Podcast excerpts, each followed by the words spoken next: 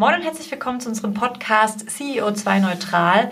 Wir begrüßen euch wie immer zu unserem Austausch mit spannenden Gästen dazu, wie sich Unternehmen, UnternehmerInnen und auch MitarbeiterInnen einer Reise zu mehr Nachhaltigkeit im Unternehmen anschließen können und das auf jeglichen Ebenen.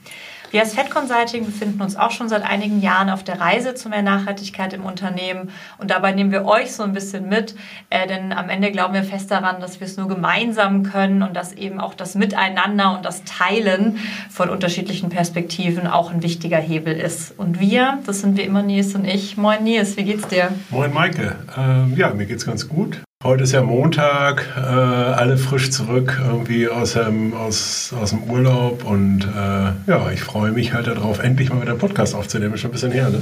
Es war ein bisschen her. Bei uns ist entweder haben wir so gefühlt acht Podcasts die Woche und dann mal wieder zwei Wochen nichts. Deswegen habe ich es auch vermisst und äh, freue mich auf den Austausch. Wen haben wir denn da? Ja, wir haben heute Steffen äh, zu Besuch, also Steffen Hess. Steffen ist beim Fraunhofer, Fraunhofer ISE, um genau zu sein, schon sehr lange dabei. Und er kümmert sich sowohl um digitale Innovation, aber auch um das Thema Smart City. Wir werden da halt wie zu diesen unterschiedlichen Aspekten, glaube ich, einen guten Austausch haben. Steffen, wie geht's dir denn? Ja, hi, Mike und Nils. Mir geht's sehr gut heute und ich freue mich auch, mal einen Podcast zu machen, so ein bisschen anderen Thema, als ich das sonst gewohnt bin. Schön. Äh, wir starten immer mit derselben Frage für jeden Gast, nämlich ähm, wie bist du denn zum Thema Nachhaltigkeit gekommen? Würdest du sagen, du warst schon immer sehr nachhaltig und das hat dich irgendwie automatisch jetzt in die Richtung, an die du gerade auch aktuell unterwegs bist, gezogen? Gab es Ereignisse? War es zufällig? Kannst du uns mal so ein bisschen was äh, über dich erzählen? Ja, um ehrlich zu sein, ist die Nachhaltigkeit zu mir gekommen, um, um fair zu sein. Ich habe in Projekten immer sehr viel rund um das Thema Daseinsvorsorge zu tun gehabt. Wir haben uns sehr stark mit Digitalisierung von ländlichen Räumen, aber auch von Städten befasst. Ähm, und Nachhaltigkeit als Thema war immer irgendwie dabei, aber eher im Hintergrund. Äh, es ging zunächst mal stärker um die Digitalisierung in dem, was ich gemacht habe. Aber in den letzten Jahren hat man wirklich auch so einen Trend gemerkt, wo das immer stärker in den Brennpunkt kam, auch für uns in unserer täglichen Arbeit ja, der Begriff der Nachhaltigkeit auch als Buzzword jetzt äh, relativ stark präsent, wobei wir das bei uns immer sehr breit betrachtet haben. Wir haben ökologische, ökonomische und insbesondere soziale Nachhaltigkeit sehr früh betrachtet ähm, und kommen ein bisschen, wenn man das so sagen kann, von der sozialen Nachhaltigkeit jetzt Richtung auch mehr und mehr Richtung ökologische Nachhaltigkeit. Und das ist sehr spannend, weil das einfach ein Thema ist, wo man nicht mehr vorbeikommen sollte ja fast da, meiner Meinung nach. Und ganz ehrlich, wenn wir vor zwei Jahren den Podcast gemacht äh, hätten, hätte ich ehrlich zugeben müssen, ja, Nachhaltigkeit ist mir schon irgendwie wichtig, aber wenn ich ehrlich bin, eigentlich noch nicht so ein Top-Thema in meinem täglichen Leben und heute hat sich das echt gewandelt. Ja, das ist ja spannend. Bei dir dreht sich ja auch viel um das Thema Smart City. Und äh, was glaubst du denn, was hat denn dazu geführt, dass das Thema jetzt so in den Brennpunkt kommt? Also kann man das irgendwie auch nutzen als Multiplikator oder wie, wie siehst du das? Also man muss es nutzen. Ich glaube, viel hat öffentlicher Druck auch dafür gesorgt, dass es stärker in die, in die Wahrnehmung gekommen ist. Auch teilweise ja, politisch geprägter Druck jetzt rund um, um die SDGs, die verabschiedet wurden, ähm, dass es jetzt auch mehr und mehr ein USP ist, äh, nachhaltig zu sein, dass wir Generationen, also insbesondere jüngere Generationen, viel stärkeren Fokus auf das Thema leben und auch eine äh, lebenswerte Stadt beispielsweise sehr dadurch charakterisieren, wie nachhaltig äh, die Stadt wirtschaftet und wie sehr sie das aber auch als Thema transparent macht. Und deswegen ist es, glaube ich, äh, durch die Gesellschaft auch stark entstanden, dass das Thema wichtig ist, was ja zunächst mal eine gute Sache ist, äh, meiner Meinung nach. Was bedeutet denn jetzt laut deiner, eurer Definition eine Smart City? Also wie kann ich mir das vorstellen? Was, äh, was ist daran irgendwie spezifisch? Äh, wann sind wir fertig mit einer smarten Stadt? Sind wir das jeweils? Vielleicht kannst du uns so ein bisschen Kontext geben. Ja, verstehe ich, dass äh, natürlich hier der Onkel aus der Forschung direkt nach einer Definition gefragt wird.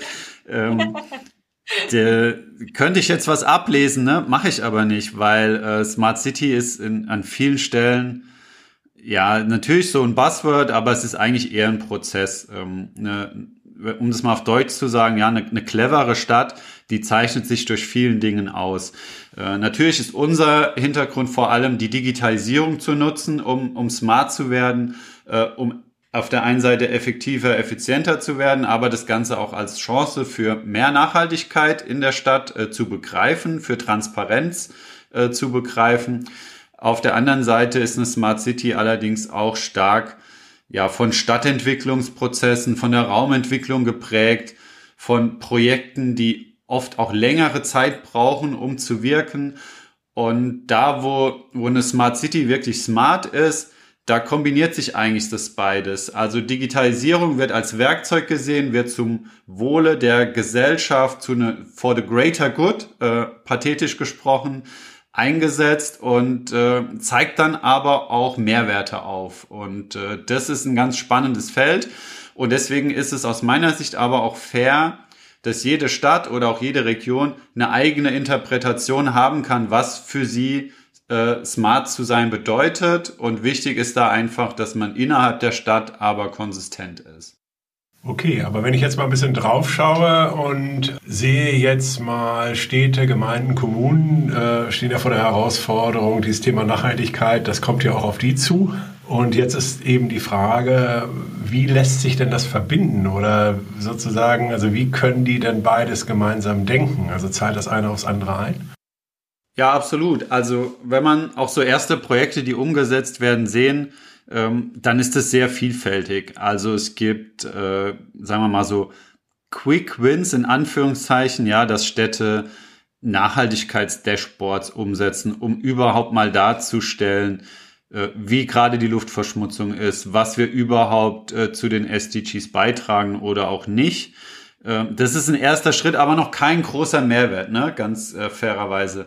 Auf der anderen Seite kann man natürlich, ähm, wenn man sich dann anwendungsbezogen nochmal hinschaut, einzelne Lebensbereiche sehr stark optimieren und dann auch zur Nachhaltigkeit beitragen. Äh, die Mobilität wird da halt oft als, als Paradebeispiel genannt, ähm, wenn man mit Hilfe von Technologie Verkehr reduzieren kann, ja, und es auch tut, hat es dann, dann schon mal einen starken Impact. Wenn ich Themen wie äh, vorgezogene Wartung einfach weil ich Sensordaten analysiere, machen kann, bevor tatsächlich ein Ausfall oder eine Wartung stattfindet, ähm, kann das einen großen Beitrag haben. Aber da sind am Ende die, die Einsatzgebiete sehr, sehr vielfältig. Und wichtig ist es, dass man auch im Kleinen anfängt, äh, dass man es tut und dass man am Ende auch Transparenz schafft, um dann auch den politischen Diskurs zu führen, weil die Transparenz zwingend dazu führt. Ähm, und äh, ja, da kann man am Ende durch die Nutzung von Daten sehr viel erreichen. Aber wirklich ansetzen kann man erst, wenn man das, was wir Datenveredelung nennt, äh, praktizieren.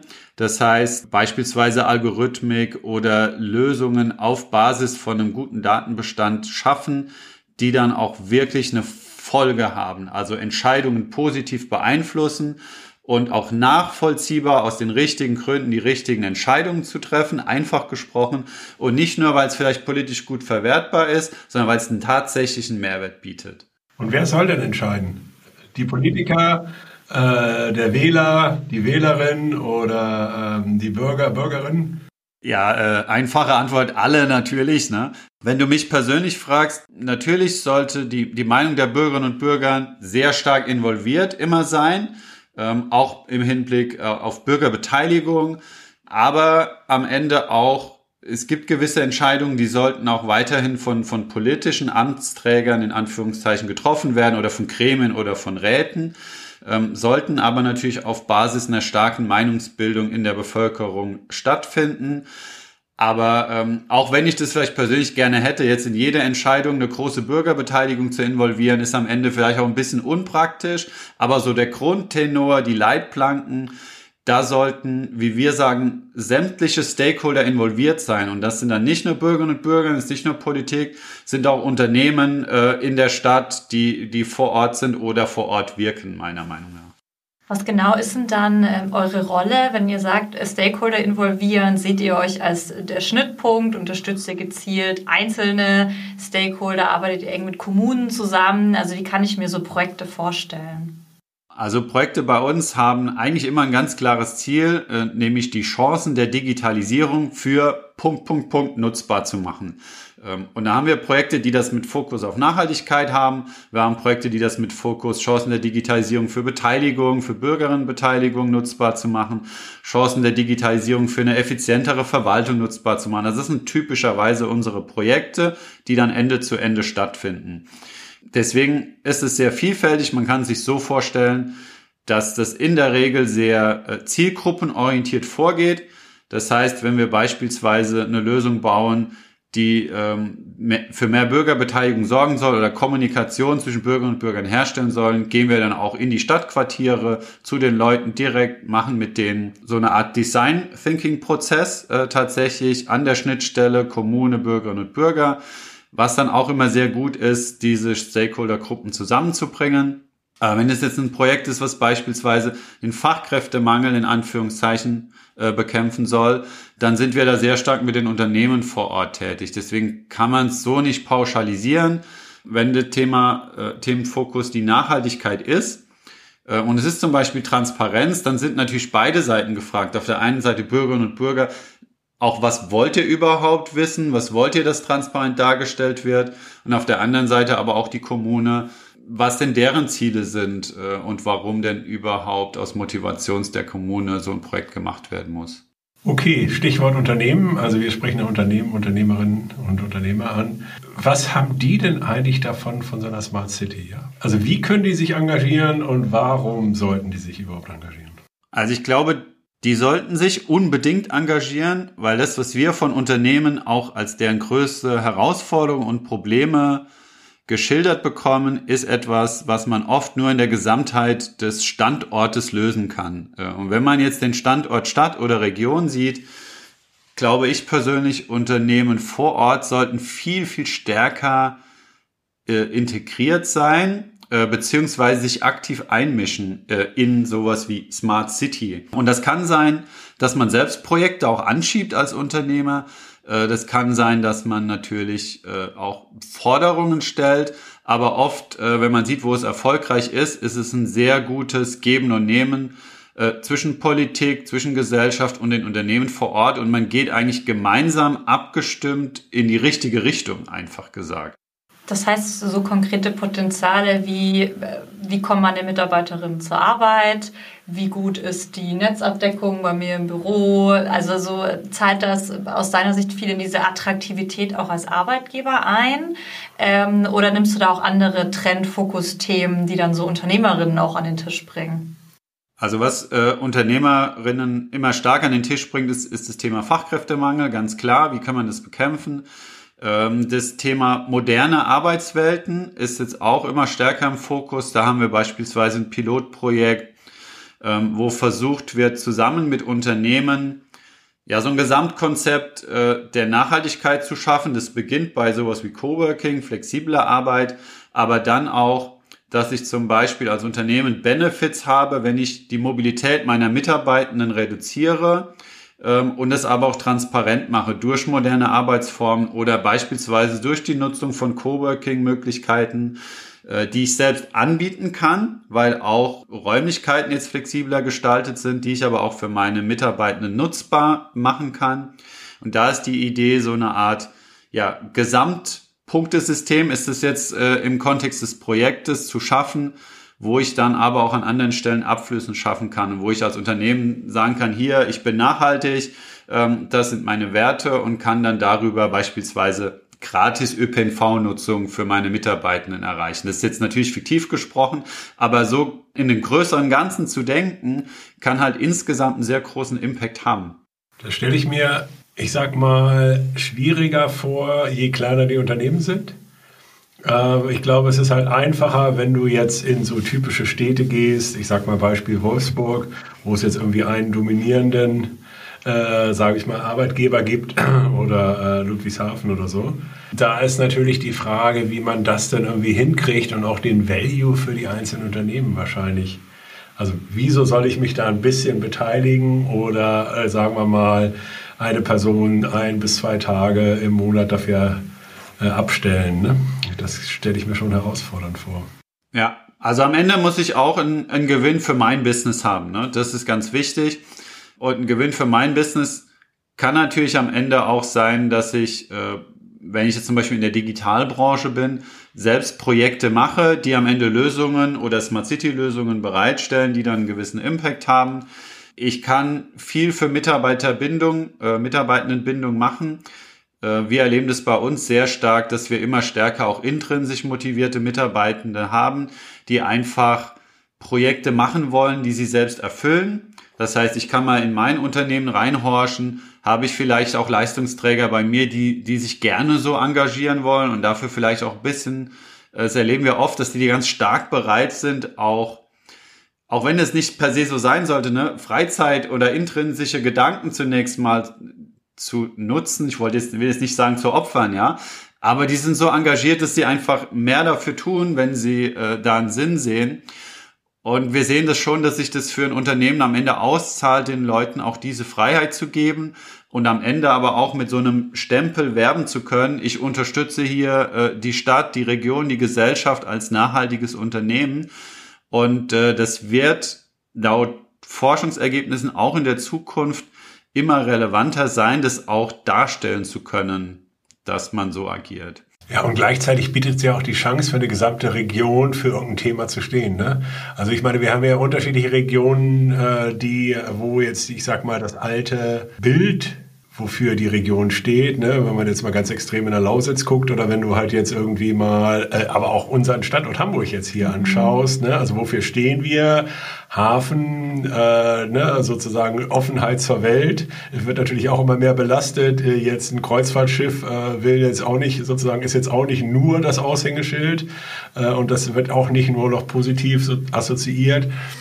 Und Medienstadt wird natürlich auch weniger, weil es immer alles digitaler wird. Und, äh, also, und da bieten sich ja auch wahnsinnige Chancen, einfach für eine gesamte Region sich auch anders zu positionieren und dann halt dann irgendwie über dieses Zusammenspiel ähm, einfach auch nochmal einen ganz anderen Schwerpunkt zu setzen äh, und dort halt dann irgendwie dieses äh, das Thema auch nochmal anders abheben zu lassen. Also stelle ich mir schon interessant vor. Ja. Ja, also was man fairerweise sagen muss, in Mittelstädten oder in nicht zu großen Städten, Hamburg ist jetzt eine Megacity, ja, wenn die Stadt kleiner wird, kann ich als Unternehmen oder auch insbesondere als Verbund von Unternehmen mit Gleichgesinnten viel mehr Impact haben und auch viel mehr mitgestalten. Und äh, das ist auch etwas, was, was man oft möchte beim Unter bei den Unternehmern, gerade auch in kleineren Städten oder in Regionen mitgestalten.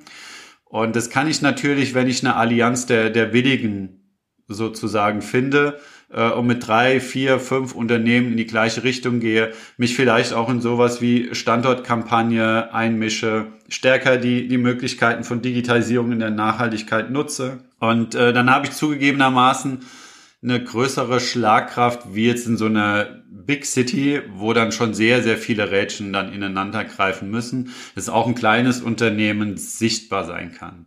Hast du denn äh, ein paar Leuchtturmprojekte äh, oder ein paar Beispiele, wo du sagst, also da hat wirklich eine Stadt, ein Stadtteil wirklich was, was total Tolles gemacht. Darüber möchte ich gerne erzählen, weil vielleicht haben ja andere auch nochmal die Idee, das bei sich umzusetzen. Also ihr habt natürlich Beispiele eher, wo, wo wir direkt involviert sind oder die jetzt hier aus der Nähe sind.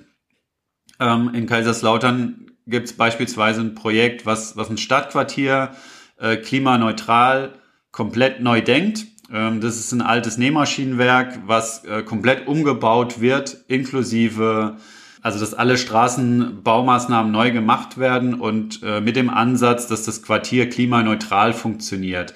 Und da gibt es eine zugrunde liegende digitale Plattform, die auf Mobilität und Energie fokussiert und beispielsweise so Szenarien umsetzt, wie dass man nachts, keine Ahnung, Fahrzeuge lädt äh, an einer zentralen Stelle, dafür aber tagsüber dann ÖPNV nutzen kann, also so, so auch wieder so Bonifikationssysteme, äh, dass es Parallellösungen gibt, die einfach sensibilisieren die Bewohnenden, dass es ähm, eine zentrale Mobilität zum, zum Quartierseingang in Anführungszeichen gibt und dann die letzte Meile komplett äh, klimaneutral ist, dass das Ganze auch ohne Fahrzeuge ist, dass es interessantere Lebensräume gibt, aber das Ganze eben als ganzheitliches Konzept mit digitaler Plattform im Hintergrund, die das Ganze miteinander vernetzt und Dinge ermöglicht. Und äh, da ist auch der Ansatz zu schauen, wie kann das eben auf ein existierendes Quartier potenziell übertragen werden, wo ich es nicht die Möglichkeit habe, alles neu zu gestalten. Aber gerade dann, wenn Neugestaltungsprozesse für Stadtquartiere oder auch für Regionen da sind, ist es eine Riesenchance, äh, auch mal ins Ausland zu gucken, wo wir teilweise heute schon mit digitalen Zwillingen ganze Städte zunächst mal im virtuellen, in der Simulation planen, schauen, welche Auswirkungen hat es auf verschiedenste Kennzahlen, auch der, der Nachhaltigkeit und dann erst beginnen zu bauen. Und äh, ja, in Deutschland werden wir keine Städte auf dem Reißbrett planen, ja. Aber im Kleinen, ja, wenn ich ein Quartier umgestalte, warum nicht zunächst mal alles äh, simulieren und diesen Aufwand bewusst treiben, um am Ende ein echt nachweislich besseres Ergebnis auch zu haben. Super spannend. Äh, ich könnte mir diese Beispiele, ich finde das so geil. Äh, und vor allem war ja auch, also man merkt halt auch hier wieder, ähm, dass man es halt im Gesamtkontext und dadurch auch irgendwie wieder zirkulär denken muss und dass es irgendwie ja wieder zusammengehalten werden muss an irgendeiner Stelle. Sonst sind ja auch oft so gute Intentionen, die vielleicht einzelne Akteure haben, schlimmstenfalls kannibalisieren die sich gegenseitig oder man kriegt halt nichts voneinander mit und könnte eigentlich mit einer deutlich größeren Stärke irgendwie agieren. Ähm, habt ihr denn auch, ihr seid ja super breit gefächert, habt ihr auch Art Vorgehensmodelle, also wenn man da sich dem jetzt wirklich mal widmen möchte, ähm, aus einer Kommune heraus, ähm, dass ihr sagt, also damit sollte man anfangen, das sind die Stakeholder, also so ein bisschen Art Leitfäden, die man sich auch ziehen kann aus all den ähm, Forschungen und Ergebnissen, die ihr so habt? Ja, die gibt es. Das äh, ist aber, um fair zu sein, keine Raketenwissenschaft. Und wenn man auch schaut, ja, ähm, wenn man guckt, was so oft falsch gemacht wird, äh, ist es auch immer wieder ähnlich. Ähm, das heißt, wenn man jetzt ein Vorgehensmodell will, es ist zunächst mal wichtig, die Ziele klar zu haben, bevor man beginnt. Also was ist unser Ziel in diesem Projekt in Anführungszeichen? Wer sind die relevanten Stakeholder in unserem Projekt? Ja, Bürgerinnen und Bürger kann man dann auch gerne etwas feingranularer äh, bezeichnen. Wir haben Unternehmerinnen, Unternehmer, wir haben Vereine, NGOs etc. Sich dann Gedanken machen, was sind deren Ziele im Hinblick auf unser Projekt und überhaupt da zu starten, was die Bedarfe sind. Also auch nicht nur zu schauen, was sagen die Leute, sondern was sind tatsächlich die zugrunde liegenden Bedürfnisse, weil das ist oft ein kleiner, aber feiner Unterschied. Auch wenn ein Unternehmer sagt, ähm, ich möchte für mehr Nachhaltigkeit stehen, hat er am Ende ein zugrunde liegendes Bedürfnis und das muss rausgefiltert äh, werden und am Ende muss die Lösung zu den Bedürfnissen passen. Und je besser ich in so einem, in einem sogenannten Ökosystem dieses Projektes, weil es ist immer ein Projekt, wo ganz viele Stakeholder involviert sind, je besser ich von meinen zentralen Partnern Ziele erfüllen kann, oder mir zumindest bewusst machen, dass ich gerade deren Ziele hier nicht erfülle und darauf reagieren, kommunizieren kann, desto erfolgreicher wird am Ende des Projektes. Und auch habe ich jetzt nur das äh, Basis einmal eins des Projektmanagement gerade äh, kundgetan. Aber es ist halt so irre. Oft hat man eine geile Idee und wow, ja, mega, machen wir, setzen wir um. Man denkt aber überhaupt nicht drüber nach, was bedeutet es für die anderen Stakeholder, versetzt sich mal in deren Lage, hat eine gewisse Empathie auch, ja. Es klingt doof, aber am Ende ist es so einfach, Leute, ja. ich mache noch mal einen Spin. Weil ihr, äh, die äh, Fraunhofer ISE, ihr kommt, seid mir immer wieder über den Weg gelaufen, auch über dieses Thema neues Arbeiten, New Work sozusagen. Also wie kann halt Digitalisierung und neues Arbeiten, wie geht das halt irgendwie auch zusammen und äh, was kann man da irgendwie halt für einen Erfolg irgendwie draus machen? Und das ist ja ein Thema, was viele Unternehmen, Unternehmerinnen auch umtreibt. Ist das Thema jetzt aus deiner Sicht schon so angekommen? Haben es die Unternehmen jetzt oder äh, sind wir da auch, stecken wir da auch noch mittendrin? Also würdest du sagen, okay, das ist ein Thema, ach, da sind die Rezepte ja eigentlich klar. Ähm, jetzt irgendwie, jetzt haben wir ja durch Corona ja nochmal einen Schub gekriegt. Jetzt haben wir jetzt irgendwie auch alle irgendwie verstanden, dass man auch mal von zu Hause arbeiten kann. Ist das Thema jetzt gelöst, fertig oder wie siehst du das? Also jetzt so im Bereich der, der Wissensarbeiterinnen, sagen wir gerne, ja, würde ich schon sagen, dass das sehr gut gelöst ist. Also man hört fast nur noch von Modellen, die sehr flexibel sind, die ähm, keine Ahnung, zwei bis drei Tage mobile Arbeit erlauben, aber auch einen gewissen Standortpräsenz trotzdem einfordern. Ähm, es gibt mehr und mehr Unternehmen, die auch komplett flexible Modelle einsetzen. Und äh, das sehe ich schon, dass sich da die Unternehmen viele Gedanken machen und es auch schon teilweise sehr gut lösen. Sich aber auch bewusst Gedanken machen, was ist unsere Identität, ja? Wollen wir eine WeWork Company sein? Ähm, oder wollen wir die Identität von unserem Standort? Ne? Wollen wir, dass die Leute regelmäßig auch nach Hamburg kommen, damit wir diesen Spirit weiterhin haben, der uns auch ausmacht? Und äh, da sehen wir, dass sich da Unternehmen auch aktiv Gedanken machen, aber auch teilweise nach Corona in Anführungszeichen wieder in alte Verhaltensmuster verfallen, ja, und wieder die Leute einbestellen. Aber da glaube ich tatsächlich, dass auch der Arbeitsmarkt in diesem Bereich extremst regeln wird, weil äh, aus Bewerbungsgesprächen bei uns merkt man es ganz stark, dass es für die Menschen inzwischen ein Faktor ist, der bei der Auswahl des Arbeitsplatzes wesentlich relevant ist und insbesondere für potenzielle Leistungsträger gilt es, dass die sich dann am Ende auch Arbeitgeber diesbezüglich aussuchen und man eigentlich über kurz oder lang keine Wahl mehr hat, glaube ich. Deswegen einfache Antwort, das Problem wird sich von selbst lösen, Nils. Es gibt dann aber natürlich noch viele andere Branchen, wo ähm, ja eine gewisse flexible Arbeit oder eine ja, angenehmere Arbeitsbedingungen noch eine Aufgabe sein werden. Insbesondere wenn ich eben eine Arbeit verrichte, die auch aus äh, arbeitstechnischen Gründen vor Ort passieren muss.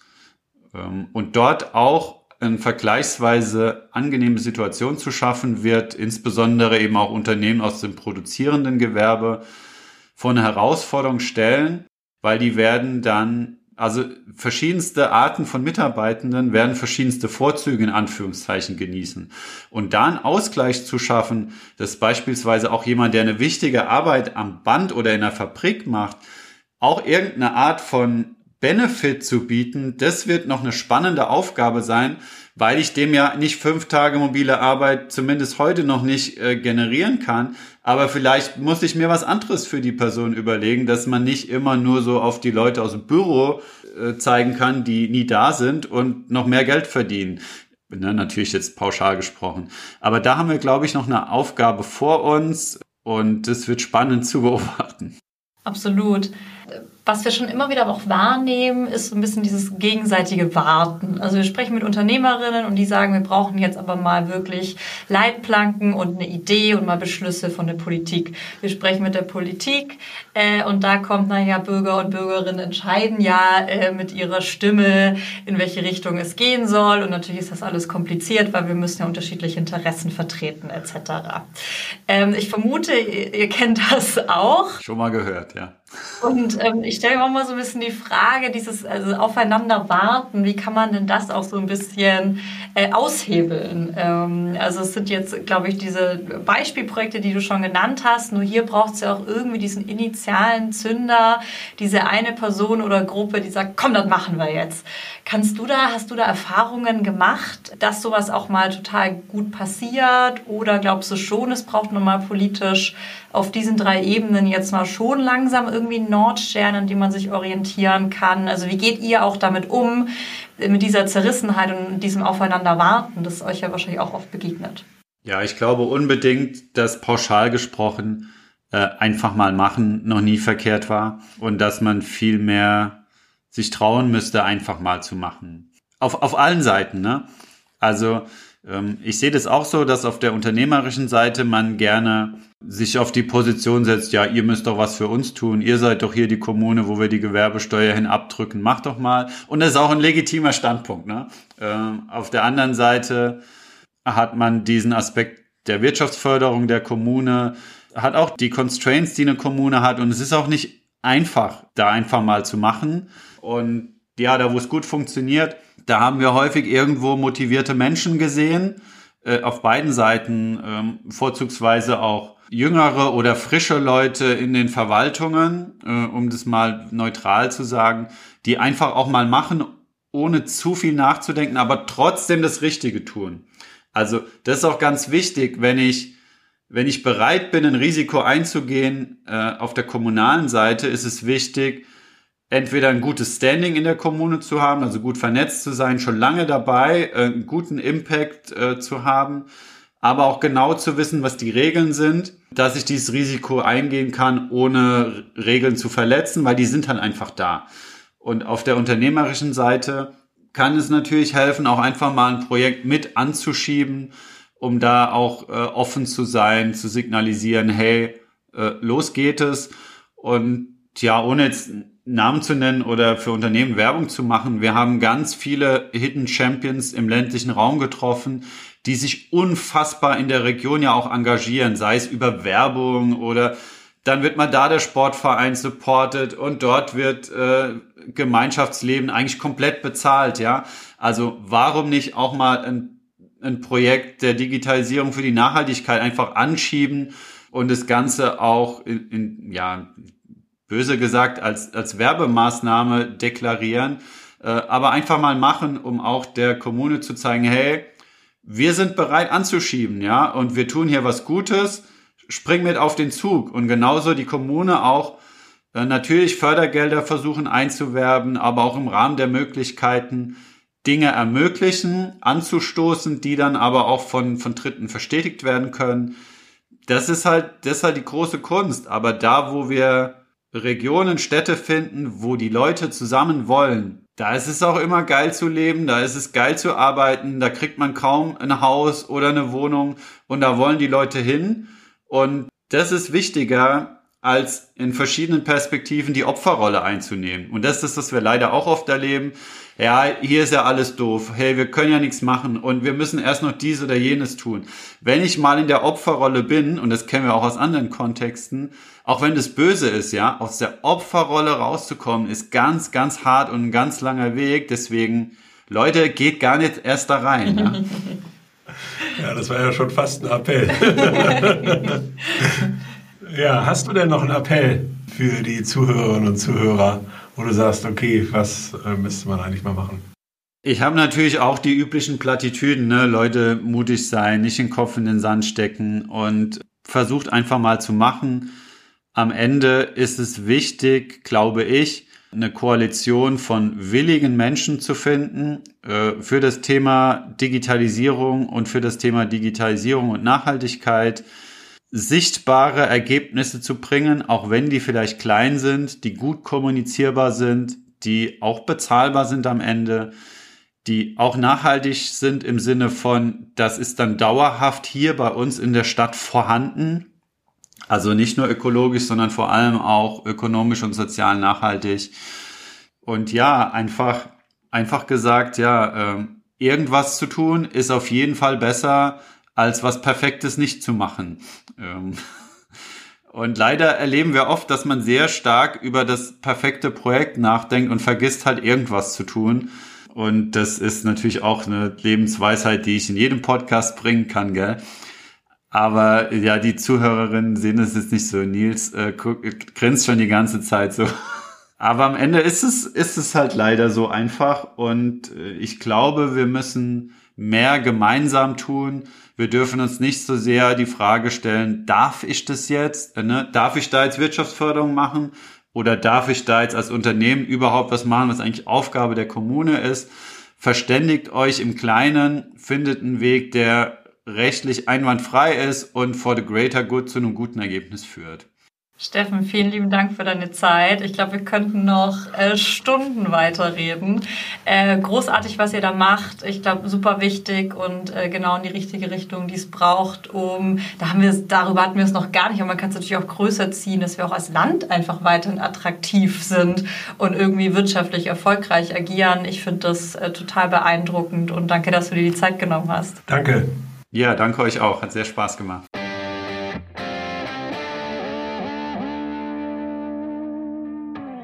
Ja, Maike, wir hatten Steffen zu Gast. Äh, ja, so ein Urgestein äh, aus dem Fraunhofer Institut, wo der ja viel jünger aussieht. Also äh, der Optik nach überhaupt gar kein Urgestein. Und äh, wir haben ein bisschen über Smart City gesprochen. Digitalisierung, Zusammenbringen von Kommunen, Unternehmen, Unternehmerinnen, äh, aber auch den Bürgerinnen. Was ist dein Eindruck? Was nimmst du mit? Ja, viel. Also ich finde es zum einen erstmal total großartig, dass sich äh, offensichtlich das Fraunhofer-Institut da auch mitverantwortlich fühlt, ähm, die Themen voranzutreiben da aktiv in Projekte geht und da wirklich ja von Stakeholder Management bis hin zu äh, Deep Dive mal rein in bestimmte Ökosysteme und Ziele da einfach auch an der Seite ist, äh, was es einfach absolut braucht am Ende, um dann genau auch die, die nötigen Effekte zu erzielen und auch die Ziele zu erreichen.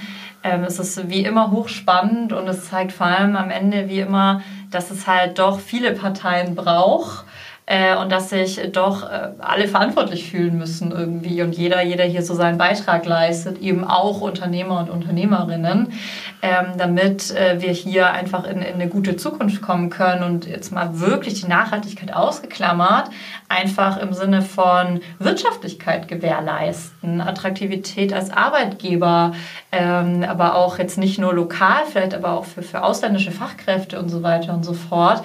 Ich habe immer das Gefühl, dass wir uns da ein bisschen also dass wir da schon Gas geben müssen, um einfach nicht abgehangen zu werden, gerade bei neuen Technologien, Städte, planerisch und so weiter. Weil am Ende gehen die Top-Leute eben auch dahin, wo sie die besten Bedingungen haben. Und äh, ja, das, äh, da müssten wir mal loslegen. Ich weiß nicht, was es bei dir so ausgelöst hat. Also ist dein sportlicher Ehrgeiz auch geweckt? Ja, auf jeden Fall. Wobei wir ja Glück haben mit Hamburg, ich finde.